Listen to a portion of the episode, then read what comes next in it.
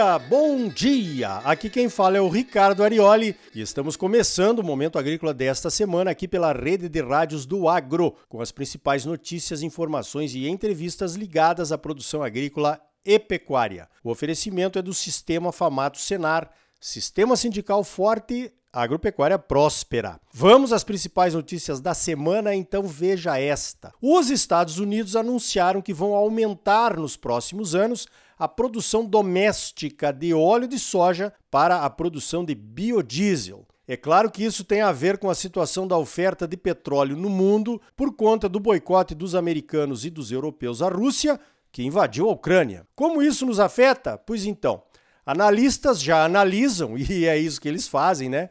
Que a maior produção de óleo de soja nos Estados Unidos pode reduzir a oferta de grãos no mercado mundial e aumentar a oferta de farelo. Sem os grãos americanos, a China teria que comprar mais soja da América do Sul. Isso pode ser bom. Com a maior oferta de farelo de soja dos Estados Unidos no mercado, a Argentina, que é a principal exportadora de farelo de soja do mundo, ganharia mais um competidor forte. E isso pode ser ruim. A Argentina é responsável por 41% das exportações mundiais de farelo de soja e foi responsável por 46% das exportações de óleo de soja do mundo em 2019. Os argentinos já estão em estado de alerta ainda mais por conta dos problemas políticos que os hermanos estão enfrentando com as retenções e os impostos de exportação e a inflação galopante. Tudo que os argentinos não querem é ter que voltar a exportar os grãos, por conta do menor valor agregado do produto em relação ao óleo e ao farelo. Seria um retrocesso econômico importante. Isso poderia prejudicar ainda mais a já combalida economia argentina, pois exportando grãos ao invés de farelo e óleo entram menos divisas para o país. Aliás, você sabe por que a Argentina se tornou o maior exportador mundial de óleo e farelo de soja? Pois então, foi quando aprovamos aqui no Brasil a Lei Candir em 1996, que isentou as exportações de soja em grãos do ICMS, o Imposto sobre Circulação de Mercadorias e Serviços. Isentou a exportação dos grãos, mas não retirou o imposto das exportações de farelo e de óleo. Ou seja, as exportações de farelo e de óleo aqui do Brasil perderam competitividade. Nesse meio tempo, as indústrias de óleo de soja passaram a investir na Argentina, ali no complexo industrial do Porto de Rosário. Em 1996, ano da aprovação da Lei Candir, a Argentina exportava 2 milhões de toneladas de óleo de soja. Em 2006, 10 anos depois da Lei Candir, já exportava 6 milhões de toneladas de óleo de soja. Triplicou. A partir daí deu uma estagnada, pois a sua produção de soja também não aumentou. Se a Lei Candir tivesse incluído a isenção dos produtos industrializados de soja, o óleo e o farelo, certamente a história da indústria da soja aqui no Brasil seria outra. Em 1996, o Brasil exportou 1 milhão e 300 mil toneladas de óleo de soja. Em 2021, exportamos 1 milhão e 900 mil toneladas de óleo de soja, um crescimento de apenas 46% em 25 anos. Só para registrar, a nossa produção de soja aumentou quase cinco vezes entre 96 e 2001. Nesse meio tempo, a China construiu o maior parque industrial de soja do mundo, com capacidade para moer quase o dobro do volume de grãos de soja que eles importam hoje, tendo o Brasil como principal fornecedor de grãos, é claro. Pode ser tarde para a indústria brasileira de soja se desenvolver? Talvez não.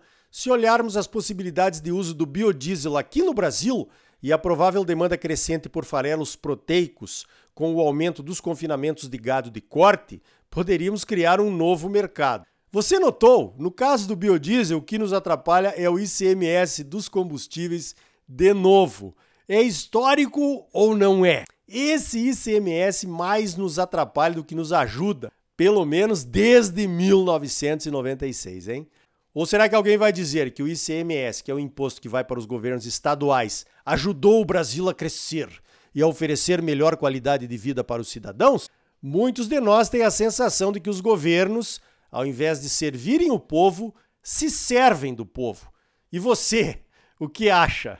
Calma, olha só o que está acontecendo ali na Argentina antes de responder, tá bom?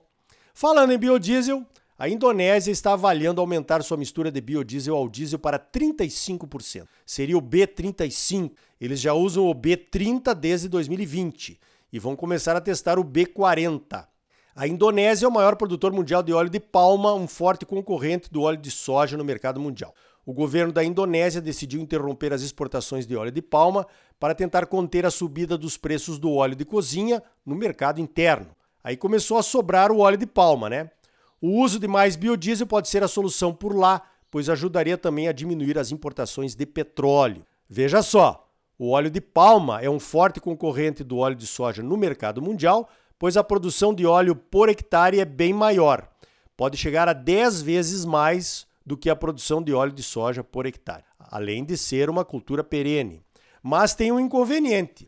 A extração do óleo da semente de palma não gera um farelo proteico comestível como acontece com a soja. Então, cada um no seu quadrado, né?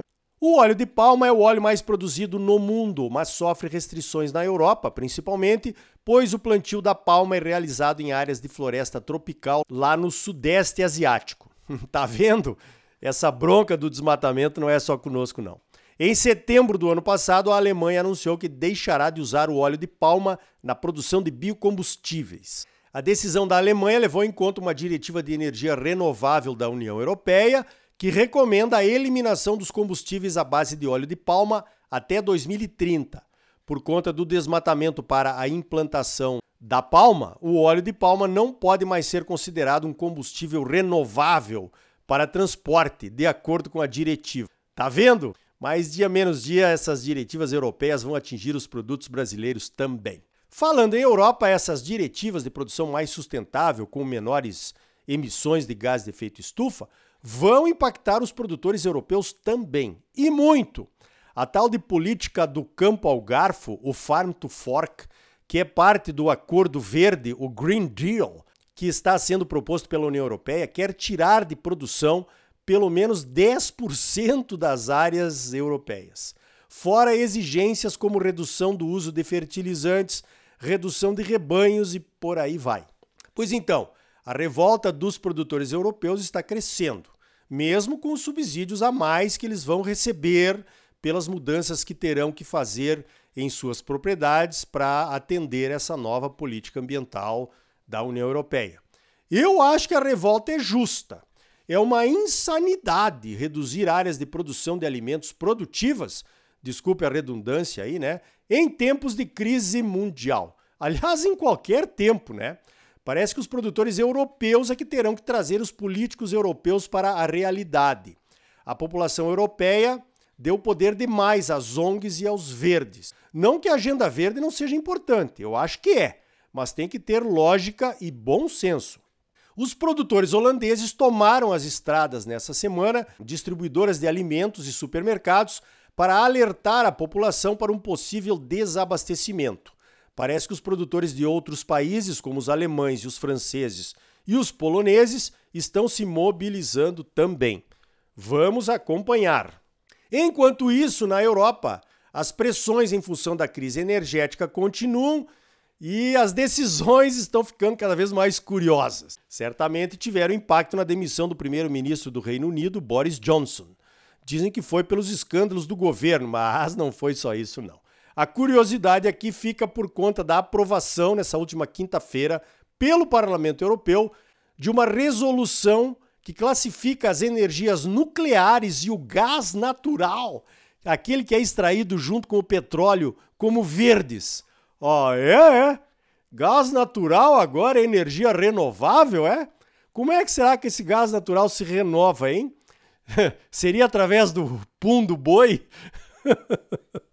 Olha, apaga, apaga essa aí que foi mal, tá bom? Não vamos nem falar na energia nuclear. Afinal, é verdade que energia nuclear não emite CO2.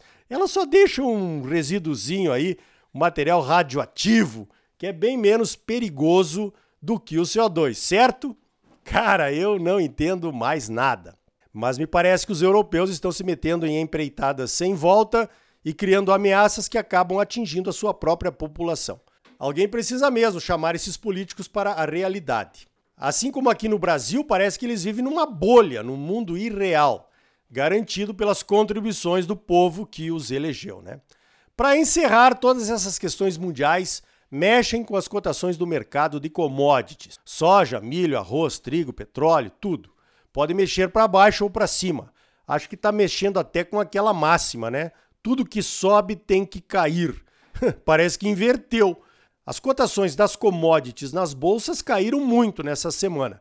Agora vão ter que subir, porque qualquer justificativa para terem caído esbarra num pequeno fundamento. Não tem produto. A oferta de alimentos está escassa no mundo inteiro. Esse é o fundamento. O resto é desculpa para trazer volatilidade aos mercados. Sem volatilidade, como é que os especuladores vão ganhar dinheiro, hein?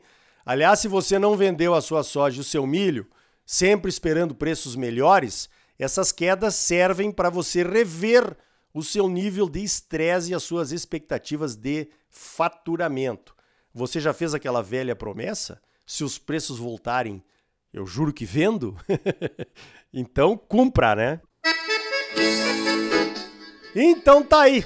No próximo bloco você vai conhecer o perfil dos pecuaristas de Mato Grosso na era digital. Um estudo precioso do IMEA, o nosso Instituto Mato Grossense de Economia Agropecuária. É logo depois dos comerciais. E ainda hoje, os números do Desafio Nacional de Máxima Produtividade de Soja do SESB, o Comitê Estratégico Soja Brasil. Surpreendentes. E também as novas ferramentas para financiamento do agro em tempos de cobertor curto no crédito rural oficial. E aí, tá bom ou não tá? É claro que tá bom, você só merece o melhor. Então não saia daí. Voltamos em seguida com mais momento agrícola para você num oferecimento do Sistema Famato Senar.